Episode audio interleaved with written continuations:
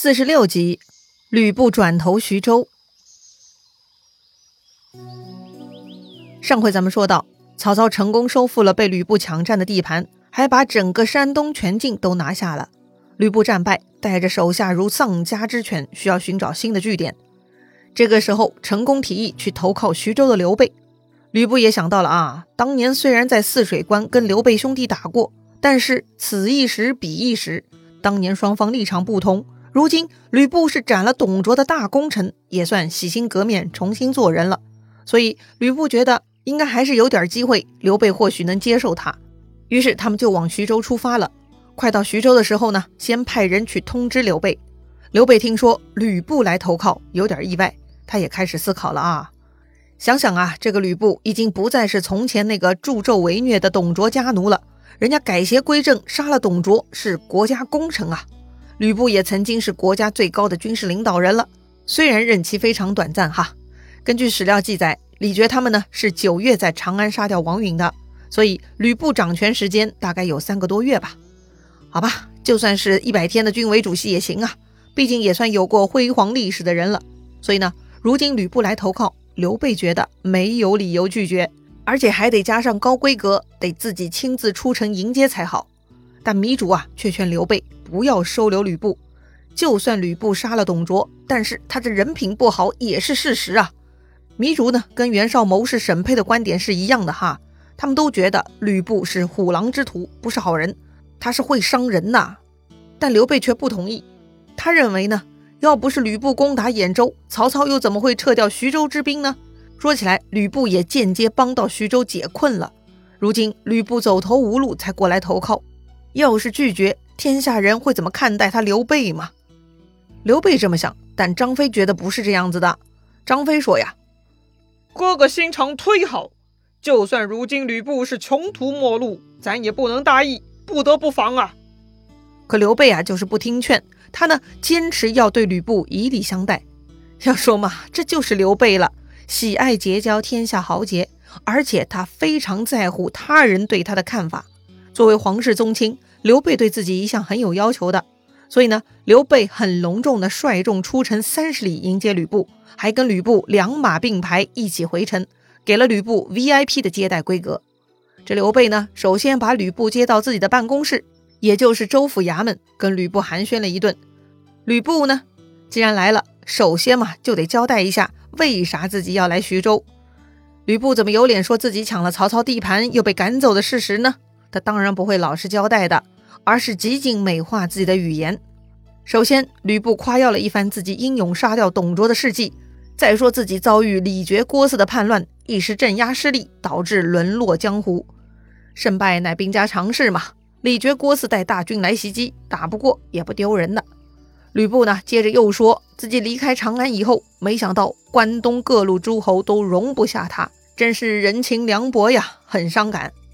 刘备听他这么说呢，十分理解。是啊，袁氏兄弟势力最大，但也并不是好相处的。刘备呢，不住的跟着点头。吕布接着说啊，他前阵子呢，了解到曹贼不仁，居然侵犯徐州百姓，太残暴了。幸亏刘备力救陶谦。说到这里，吕布还朝刘备拱拱手。看来这吕布不光武艺高强，说话也有点水平哈。这种讲述事情的时候，顺带夸赞一下对方，也是很好的沟通技巧了。好了，重点来了，吕布呢开始解释自己为啥抢曹操地盘了哈？为啥呀？哎，就是曹贼不仁，所以吕布袭击曹操的兖州，目的呢就是分散曹贼的势力，算是曲线帮忙徐州解围。但是不料曹贼狡诈，使出奸计，吕布才落败的。怎么样？这个吕布美化自己的能力还不错吧？明明是自己黑心去抢曹操的地盘，但这会儿呢，他居然向刘备卖乖。意思说自己是帮忙解徐州之围呢。交代完毕，最后吕布就对刘备说了：“这一次来投靠使君，想共图大事，不知道您肯否收留呢？”刘备听吕布这么说，已经了然于胸。按吕布的说法，这徐州解围也有他的功劳喽。既然如此，反正我也不高兴踹着徐州太守这个烫手山芋，不如就顺势让给吕布得了。于是呢，刘备就说了。陶使君刚刚过世，也没有接班人，所以才让我来接管徐州。如今幸亏将军到了这里，这个徐州太守的位置应该让给将军啊。说完，刘备拿出官印，准备送给吕布。吕布看到这个场景，心下大喜呀！哈，本来只想找个落脚点，所以才美化一下自己，没想到刘备这柿子是非一般的软呐！这三言两语就准备让位了。吕布啥事儿做不出来呀？他当仁不让啊！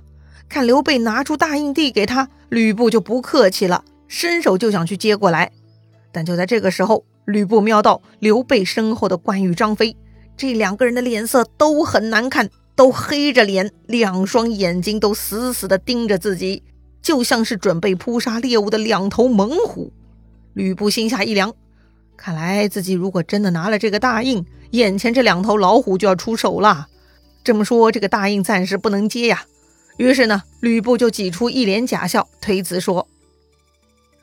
我吕布只是一介勇夫，怎可担当州牧管理地方呢？不可，不可啊！但刘备不听啊，他还是劝吕布。这个时候，陈宫就开口了：“强兵不压主，请使君勿疑。”陈宫的意思就是啊，强龙不压地头蛇，咱不是来抢地盘的。刘使君，您别怀疑我们哈。毕竟呢，陈宫也不瞎。关羽、张飞的表现，除了刘备没看见，其他人都看得很清楚啊。而且呢，陈宫也没觉得刘备是真心谦让，他觉得刘备就是在试探他们。所以呢，陈宫不得不插嘴来解除刘备的怀疑。刘备很聪明，听陈宫这么一说，也瞬间明白了对方的顾虑。得了，先不谈了，吃饭喝酒先。于是呢，刘备当天就给吕布他们安排了丰盛的宴席，还给他们安顿好了宅院。要说为啥关羽、张飞刚才那个态度呢？首先啊，他们兄弟呢都是希望自己大哥刘备的事业能够发扬光大的，有了徐州作为基地就可以做大了，这是他们桃园三结义时候的初衷。所以徐州之位当然不能让出去。其次，作为武将，他们都看不惯吕布这种蛇鼠两端的行为，一会儿是丁原的义子，一会儿又是董卓的义子，完全就是个贪慕荣华、没有做人原则的武林败类嘛。第三，这个吕布敢做不敢当，明明是抢曹操地盘不成，却恬不知耻往自己脸上贴金，说什么帮助徐州解围，这要不要脸了嘛？所以基于这样的三点，就足够让关羽、张飞鄙视吕布一百年了。话说吕布当天安顿好以后，他发现刘备这个人确实好说话，看来呢还得多拉拢才行。所以第二天，这吕布呢就反过来邀请刘备去他的新宅子吃饭了。刘备嘛，自然会赴约，当然呢，也会带上关羽和张飞两位兄弟的。他们喝了一会儿酒，渐渐气氛比较放松的时候，这个吕布呢，就把刘备兄弟请到后堂了。吕布想干嘛呀？后堂呢，就像现代人的卧室，那是隐私空间呐。吕布是什么意思呢？还记得吗？之前吕布进入王允家后堂，就见到貂蝉了。难道吕布家里也藏了什么美女吗？非也。这吕布啊，是把自家的女眷给叫出来，哎，就是他的老婆女儿啊。吕布呢，让他们向刘备叩拜，这是搞啥呢？之前也介绍过，在古代呢，只有交情非常深厚、过硬的两家才会互相介绍女眷，表达一种亲密无间、要有累世交情的诚意。此时呢，吕布也来这一套，目的嘛，就是为了拉拢刘备，表明自己想跟刘备深交的真情和诚意。但刘备也觉得这样不太合适。毕竟这只是吕布全家刚刚到达徐州的第二天，大家也不是那么熟啊，不至于让女眷出来拜谢自己啊。这个礼太大了，太不好意思了。所以呢，刘备是再三推辞。吕布看到刘备这么客气，笑嘻嘻地说：“贤弟不必推让。”不料呢，这句话居然击中了旁边张飞的神经。这个张飞呢，本来就很讨厌吕布。今晚喝酒，他也一直在旁观察和思考，吕布这厮到底在搞什么鬼？这会儿看到他拉拉扯扯，硬把自家女眷拖出来攀扯刘备，张飞觉得是恶心透顶啊！此刻这吕布还敢称呼自己大哥贤弟？哈，我大哥成了你的贤弟，难道我们也要称呼你吕布为大哥吗？太恶心了！这贤弟二字，你个死吕布哪有资格叫？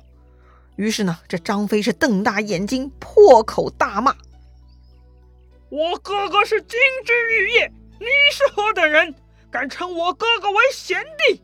你来，我跟你斗三百合。刘备见张飞又发作了，赶紧喝止他。关羽嘛，还是比较冷静的，他还是听刘备的啊，就把发飙的张飞给拉了出去。刘备赶紧向吕布赔礼道歉，说呀：“我这弟弟顽劣，酒后乱出狂言，请兄长不要责怪呀。”刘备称吕布兄长，那就是挽回吕布颜面了，表示自己愿意当吕布的贤弟嘛。但此时呢，吕布已经看呆了，自己设计好的巴结桥段。居然被刘备兄弟搞成一团糟，啥情况啊？吕布懵了哈，直到散席都不知道该说些什么。书上说：“不默然无语，须臾西散。”是啊，吕布傻了，说了一句客气话，居然还给人喷了一脸，这酒席可不就散了吗？于是吕布呆呆木木的送刘备出门，没想到。就在这个时候，那个张飞呢，居然骑马飞奔而来，马上还横着自己的丈八蛇矛。张飞嘴里大喊：“吕布，我和你打上三百回合！”刘备看到这幅场景，觉得头都大了，就让关羽赶紧去制止张飞。好了，吕布这回的拉拢计策完全被张飞给搅黄了。刘备他们离开以后，这个晚上吕布都在思考。看样子张飞不像刘备好骗呐。旁边的关羽虽然没有表态，但看样子呢，就跟张飞是一路的。搞不好他们会暗算自己，那就亏大了。想到这里，吕布就不淡定了。于是第二天天一亮，这吕布呢就去找刘备辞别了。刘备听说吕布要走，那是愧疚万分呐。他知道都是三弟太无理惹的祸，如果就这样让吕布走了，他刘备的名声就搞臭了，那怎么行呢？不符合刘备的人设呀，所以呢，刘备就向吕布提议，徐州附近有个小沛，哎，就是之前刘备自己待过的小沛哈。如果吕布不嫌弃那个地方狭小的话，可以去那里驻扎。而且刘备向吕布表示，自己这边会无限量供应军粮的。吕布嘛，当然不是真心想离开，毕竟他也没有地方可以去。既然刘备可以提供一个落脚点，还有军粮，那就行了，先避开张飞就好。于是呢，这吕布就带着自己的人去了小沛，从此吕布稍稍获得安宁。是啊，跟曹阿瞒的较量让吕布很受伤，得好好休养一下。那么赶跑吕布以后的曹操现在如何呢？他准备如何做大事业呢？精彩故事啊，下一回咱们接着聊。